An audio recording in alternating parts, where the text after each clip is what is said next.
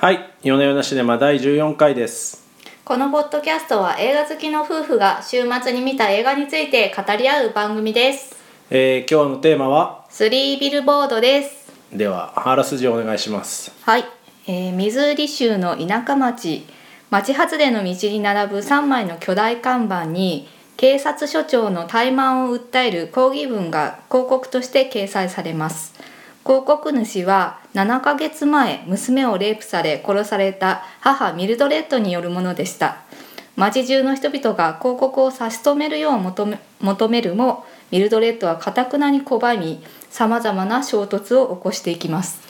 うまい感じにあらすじ言えましたね。見ましたまとめましたいいんじゃないですかね。はいそうですね。登場人物は、えー主人公のミルドレッド・ヘイズとあとは警察署長のウィロビーさんとその巡査ディクソンと、えーミルドレッドの息子や元別れた元旦那あとはまあその殺されてしまったという設定の娘アンジェラなどですね。はいそうですね。この作品ですねえー、とアカデミー賞では6部門7つにノミネートされていまして、えー主演のミルドレッドを演じたフランシス・マクドーマンドが主演女優賞、うん。ジュンサ・ディクソンを演じたサム・ロックウェルが助演男優賞を受賞しておりうます。で監督はマーティン・マクドナーという監督さんで、まあ、劇作家脚本家として活躍していて、まあ、2本これまでも監督作品を撮っています、なんかイギリス人らしいじゃないですか。そうなんですよなんでイギリス人がこういうアメリカの片田舎を舞台にしたアメリカっぽい映画を撮るっていうのがまた不思議な感じもそうですね。しますけどねうーん。そうそうですよねはい。で、えっ、と、まあ、この映画見て思ったのはやっぱり、アメリカの現代っていうのを象徴した映画だなというふうに思っていまして今年のアカデミー賞の作品賞候補に選ばれた作品どれもうん。そうだったんですけど「ゲットアウト」「シェイプ・オブ・ウォーター」そしてこの「スリービルボード」もですね、うんうん。やっぱりあのトランプ政権後のアメリカうん。の、えー、と一部を切り取った映画になってるかなと思ってます。なるほどどうどういった点ですか？それは。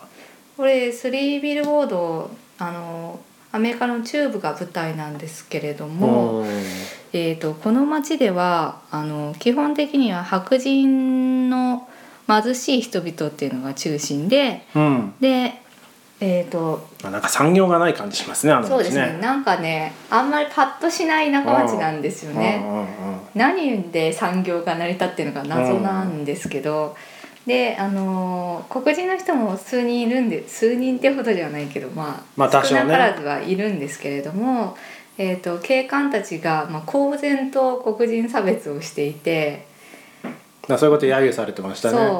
そ黒人を虐待するのに忙しくて私の娘の犯人を捕まえてくれないみたいな主張。うそうそうそうであの、あとメキシコ人とかもいるんですけど、まあ、そういうヒスパニック系とかもうん。差別されていますと。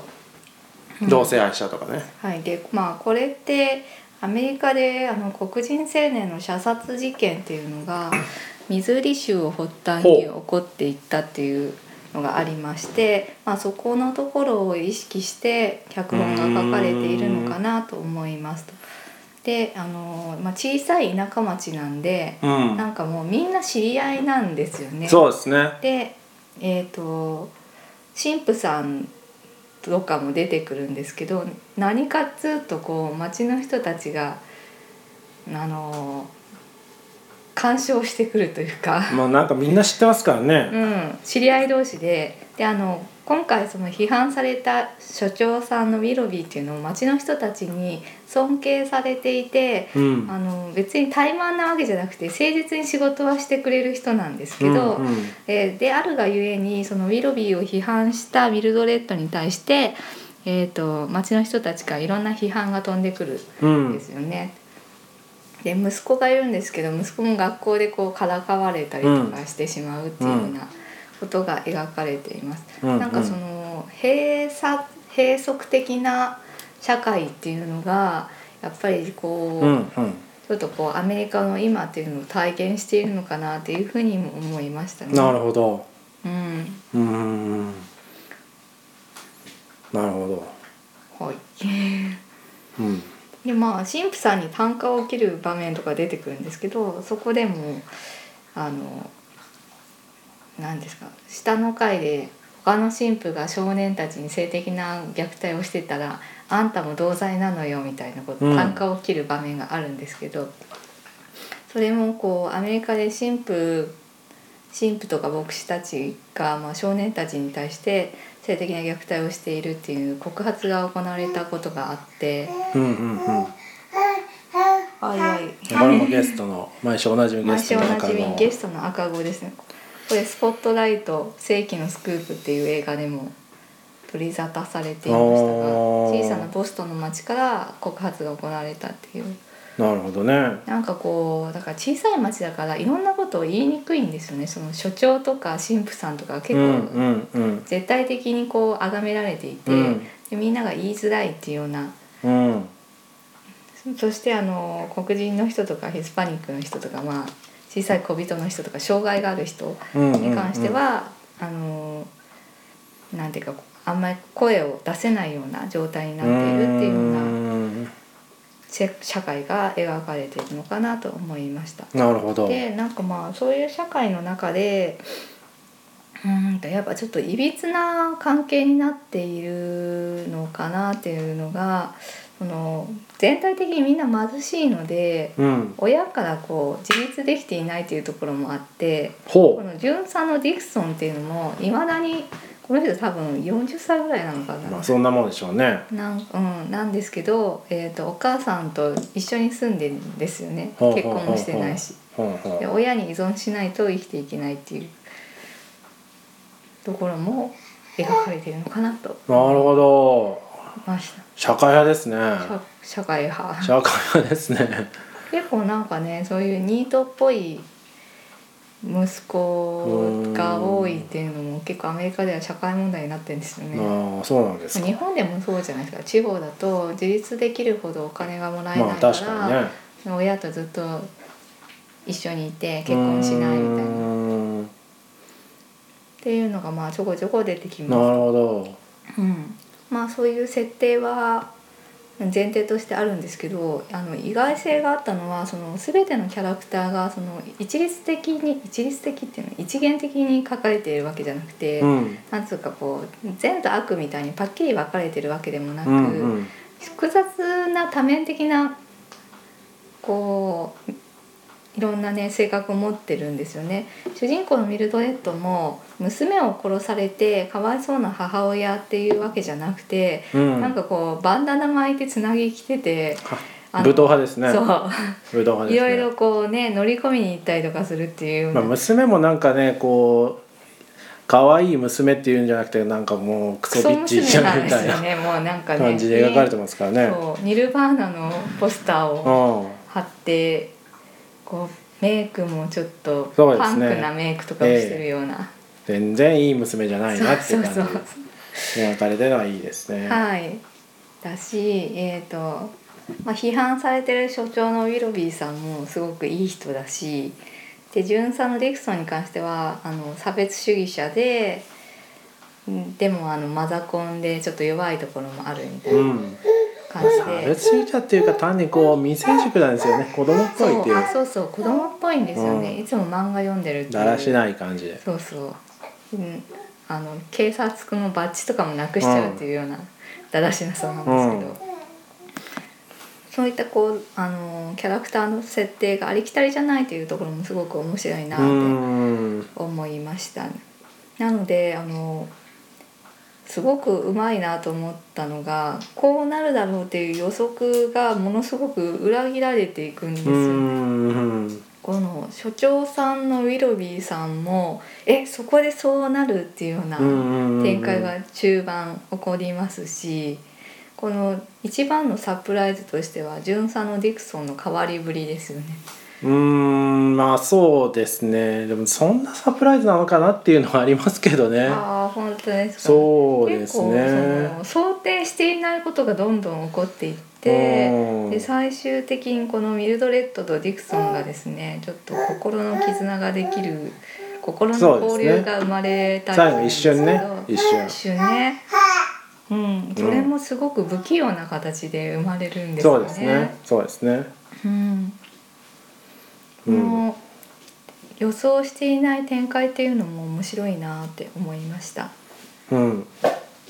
はい、どう思いました？いやーまあ正直アメリカ事情がよくわかんないんでアメリカの社会の縮図がどうのこうのって全然よくわかんないんですけれども、であとそんなにメッセージ性あるのかなっていうのもまあ思うんですがでもこの映画非常に良かったなと思ってまして、うん。大体こうアカデミー賞ねアカデミー賞云々と書いてあるとこうバタ臭い感動ものみたいなのでこううん大体面白くないんじゃないかなと思ったんですけど、ここれ非常に面白かったですね。んまずそのセッティングがいいなと思っててあの非常にこうリアリスティックな街の描写で街の人間関係なんですけどその郊外に3枚のビルボードこうでかい広告があってその3枚の広告からドラマが展開するっていう結構あのフックがなかなか思いつかないうん。展開で、そうですね。あそこだけこうなんか非日常的な感じがしますよね。それはすごいまず良かったなっていうのとあとはあれですね。やっぱこう、まあ、この間「ハリウッド脚本術」っていう本をまあ読んでまして、うん。ドラマとは葛藤だって書いてあってあいいこと言うなと思ったんですけどもか葛藤が葛藤がこう非常に何層にもわたって描かれてる構造がすごいうまいですよねこれ、結構最近見た中では当たりですねああそうですか。そうそう見てよかったなと思うものですね最近でも当たり多くないですか？いやでもさこれやっぱ期待そんなに期待してなかったっていうのがなんだ。あったからかな。なんかここれは発見だなと、うん、映画賞いっぱい取ってるっていうのは知ってたのですごく期待してみてあのでも反対で映画賞とか取ってると大体面白くないんじゃないかなっていういやいやいや。感じが。そうあまあ確かになんつうかアカデミー賞っていうのもあの結局あの賞なのでアカデミー賞のショータイムなので、割とあの盛り上げるために派手な映画が選ばれたりするんですけどでもあの他の批評家協会とかが選んでる映画賞とか結構やっぱりあそうなんですね、はい。結構これ深みが深みがありましたよね。その人物描写とかその描き方に深みがあってうん。良いですよね。すごく多面的に描かれていてでそこからまた新たなこう衝突が起こっていったりっていうのがすごく面白かったですうね。ん。うん、そうですね。あとなんかそのやっぱあの3ビルボード3つの看板のあの距離感ちょっとうん。歩いてはいけない距離感とか、うん。こうなんかうまく解釈は言えないんですけどあの最初にその中身をが分かるシーンも一番後ろからうん、あそこうまいですよそうそうね。「ウィロビー何してんだ?」みたいな一番3枚目が分かって、うんでつ次の2枚目までわざわざ車で行って、うんうん2枚目でまだ逮捕まだなのかって出てでシーンが切り替わるんですよねそこでシーンが切り替わるじゃないですかシーンが切り替わる？確かでその1枚目のレイプし、えー殺されながらレイプされながら殺されたみたいなのはうん、を映すまでちょっと一瞬切り替わるんですよ。はいはいはい。なんかそういうこの3枚3枚っていう構造とあの距離感がうん、非常にこう絵的にもいい。そうそう。あと燃えてるシーンとかもこう3つがね燃えていて 1, 個うん。一個消して次に行ってで3枚目は燃えちゃうとかうんうん。あのあの舞台装置っていうんですか？ドラマの装置っていうのはそのなかなか素晴らしいですよね。うんでさっき僕はあのインタビュー読んでましたこう、うんうんなんかこう監督のインタビューがあってうんなんで思いついたのかっていうとこの監督のマーティン・マクドナルドさんがはい。こうテキサスをバスで旅行してる時に、まあ、同じようななんか大きな看板に、えー警察を批判するような、えー看板を見つけたとそれが何年も心に残っていてこの映画の着想に至ったと聞いて。うん。う。ん、なるほどなとあそういうところからもこういうドラマを思いつくのはなかなかすごいですねとうん。思った次第ですうね。ん。なるほど。うん、これね去年見た「マンチェスター・バイ・ザ・シー」っていう映画とちょっと似てるところもあるあそうなんですか。思ったんですよね。マンチェスター・バイ・ザ・シーも脚本がすごくうまいんですけど、うんうんこのなんか直接的じゃないんですよね。直接的とはセリフがすごくミニマムなんですよ。割割とその最後こうミルドレッドとディクソンが交流するっていうところもうんとディクソンがこのライフル銃を抱えながうんらうん電話するんですけど、そこのところで明日、まあ、その犯人がいるうん。アイダホに行こうとあアイダホにいるみたいなこと言ったら、ミルドレッドさんが「空前ね明日行こうと思ってたの」みたいな。うん「俺も行ってもいいかい?」みたいな。うんこんな「感じいいわの会話で」すね。みたいな感じですごいあのセンテンス的には大変ミニマムに。うん。まあそしてうですよ2人の表情も全く変わってないんですけれども。うん。ここで明らかにここでこう同盟が生まれた。んそうそうそうそうそうそうそう。そうそうなんですよ。初めてあのこ心うん。なんか同じ同じ運命を背負ったみたいなのができるのが、うんラスト付近のシーンで。そうそう。でなんかこうそいつを殺すことに対していいのかっていうふうに言うとあんまり？あんまり「not really」みたいなね。素晴らしい。そこのね会話もねすごくいいなと素晴思っらしい。てでその「マンチェスター・バイ・ザ・シー」っていうのも最後あのおじさんと甥っ子が交流す、が生まれるっていうところなんですけどでもものすごい不器用なセリフなんですよ。あそうですね。この不器用さみたいなのがよく出てますよね。うん。うん。淡々とした武器、うん、なんていうか田,、まあ、田舎って言っていいのかその決して洗練されていない人々の、うんうん、土臭い不器用さ。まああんなもんですよ。人間なんて。あんなってもんですよ。いうのがあこう、はい、生々しく描かれているなって思うんですよこのねク。ソ刑事に対して。マンチェスター・バイ・ザ・シーのそのラストがその甥っ子とキャッチボールを地面にこう、はあは床にポーンってやって片方が取るっていうのをやるんですけどでボールがあっちこっち行っちゃったんですでもほっとけって言うんですけどそれを甥っ子が追いかけて取りに行くっていうシーンがあって不器用でしょこれ。なんかあんまり伝わらなかったんですけど伝わんなかったんです。けどどうやら不器用だったんだろうなって。だそう伝わんないですよ。わすごい分かりやすいハグをするとかそういうんじゃないあんですよ。でもなんかそういうこうすなんですかね、うんなんかこうねお涙頂戴的なそういう演出がことごとく抑えられてるのが非常にそうそう非常にいいんですよね。そう。そこがいい大なって。体ね人間お涙頂戴なんてしませんよ。こう叫んだりとかしないしないそうそうそう。現実の世界ではねそんなにみんなね感動して泣いたりとかハグしたりとかしないんで。チャララララみたいな音楽とか流れないんで、うんそのなんかそのリアリズムリアリズムそうですよ。だから徹底したリアリズムがありつつあのビルボードのなんかこう非日常感っていうそこが、うん。そこですよそこ。文文芸的な感じがしました文よ芸的。文芸的な。ああそうなんだ。ううん。んなるほどね。あとねまあ西部劇っぽいっていうとこですかね確かに最初のね最初のシーン言われて言われて気づいたんですけど確かにこう、西部劇的な入りなんですよね。そう。西部劇の頃のアメリカってもう完全懲悪なわけで確かにね。かっこいいガンマンが現れて復讐に燃えて街にやってきてみたいなね。ギャングを倒して去っていくみたいな感じなんですけどこの映画の中ではことごとくその西部劇のセオリーみたいなのが違うんですよねこう復讐に確かミルドレッドは燃えてはいるんだけれどもああなんかなんか田舎のおばさんだし、確かにこう彼女が正義かっていうとそうでもないんですよね、そう彼女もねあの割とろくでもないそうそうそうろ途中ろくでもないことをいっぱいしてますんで。そうそう、うん彼女が正完全に正義側に立ってるわけ じゃないですよね、うん警察署に火炎瓶投げ込んだりしてましたからねあそうそうそうなんですよ。うんうん。この冒頭のねそのあの音楽と、うん。その寂れた街の看板。そうですね。それこそがこ何う十年も。なんかアメリカが失ったものっていうのを象徴しているっていう感じがしましたまあね。ね80何年から使ってないみたいなこと言ってましたからね、うん。うんうんまあ、80年代は良かったなってことなんですかねあの辺は。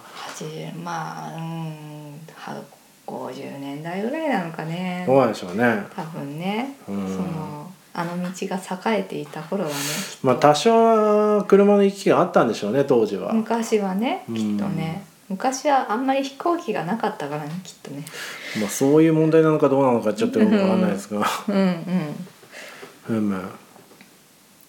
うん、いやでもこれ本当にいいいい映画ですよ、うん。思いがけずいい映画ですよそうね、アメリカが失ったものとでその完全懲悪のヒーローではないけれどもミルドレッドとディクソンが最後こう同じ志を持って燃えるもの。まあなんかでもあれですね。こうそうこう話しちゃうと結構期待値上がなんですかね。そこのドラマ性の期待値上がっちゃうとこう、うん。リスナーの皆様にあれだなとああれだなと思って。思ってまして。はい そうですね。まあベーシックなところとしてはやっぱりそのあのリアリスティックに描かれる人間関係のその葛藤と、あの複合的な人物描写のうん。絡み合うドラマの妙あやみたいなのはもう楽しんでもらえる。そうですね。名作名作なんじゃないですかねこれは。はい大体毎回名作なんじゃないですかねいやでもほら「かぐや姫の物語」とかダ作なんじゃないですかねって言ってるんで。そういうひどい話だよいやいやいや。いやいやいやまあまあ別にかぐや姫批判は今日はあのテーマじゃないですけど、はい 置いといて、はい置いといて。これ結構おすすめ、ねおすすめですよ。おすすめまあやっぱり俳優さんたちの演技はとても良かったですね。今回うんうんその主役級の3人フランシス・マクドーマンドウディ・ハレルソン、うん。サム・ロックウェルの演技が、えー、と大変評価されていましてえっ、と、まあ、サム・ロックウェルなんかは特にねこうずずっと脇役であんまりパッとしなかったんですけど今回各映画賞を総なめにしてすごく俳優としての地位がねぐっと高まったんじゃないかなって思いますね。あの未成熟なね、なんか大人になりきれないみたいなすごいうまいうまいですよね。すごく良かったですよね。あのすぐ切れちゃったりとか。うん。へへね、あとあれですねあの何でしたっけ？フランシスさん。フランシス・マクドーマンドはい、うんファーゴ。の女優さんですね。ねファーゴの人だと気づかなかったですけどうん、ファーゴの時は妊娠してたからなのかっていらしてたっていう。役でね役で妊娠。役で役で、うん。役で妊娠してた、ファーゴに続いてなかなか。でもこの人はあれなんですよ。あの旦那さんがジョエル・コーエンなんですね。そうなんです。すごいですねそうそれですアカデミー賞にジョエル公演と息子が来てたんですけど息子かわいそうだなって思っちゃいましたなんで？私。なんかこう親がすごすぎてこれから映画の仕事をしようと思ったらもうずっと名前がついて回るから辛いな親がだから親がすごいのかっていう。親すごいと思いますけすごい公園兄弟すごい好きですがあれ,、うん。あれがこうみんなが褒めるスターかっていうと違うと思うんでまああの気張って生きていてその息子さんも頑張っていただければいいんじゃないかなと。んこううん親に潰されないように生きていってもらいたいなって思って。はい。じゃあそろそろまとめますか。まとめますか。まとめ？いつもまとめを私に振るのやめてもらいたいんですね。じゃあまとめてくださまとめるとやっぱあれですね。このリアリズムの中にこう、あのドラマ性とあと葛藤のよく描かれた。まあなかなかこれ見るきっかけないかもしれないんですけどぜひ見ていただくと。見るきっかけないっていうのはなんかこう分かりにくいんですよね。説明とか。あの僕らも iTunes とかで見てますけれども、うん。これがどういう映画かなどういう感情を見終わった時得られる映画かなってちょっと分かりにくいと思うんですけどと思ったんですね。いうーん。サスペンスとかそういうふうに探してんだって思って今。ん？どういう感情を得られるかっていうので探してんの？あ基本そうですよ。あそうなんだ。あ違います？ねあ僕大体こうこういう気分でうん。今こういう気分でビフォーアフターでこういう気分になろうみたいな感じで映画って選ぶものだと思ってます。そんな目的意識持って見てんだ。あすごい違うんね。ああ違うんですか？ああそもそも違う。気分っていうのは確かにありますけどコメ今コメディ見たいとそうかっていうそうそうそうのはありますけど。そうそうああこういう気分になりたいからっていう目的意識はな。かった。目的意識というほど立派なもんじゃないですけど はうん。まあわかまあこれ戻りますと、まあ、うん。分かりにくいのですけれども非常にこう緻密であの深い味わいのある良い映画だと思いました。あそうそうですねやっぱり文学と同じでその簡単にパキッと割り切れるものじゃなくて、うん2時間この物語に付き合って初めて生まれる感覚、感情っていうのがあるなって思いましたね。だからこの何層にも折り重なったドラマをええぜひ楽しんでもらいたいなと思います。はい、じゃあこんなところですかね。はい、ありがとうございました。ありがとうございました。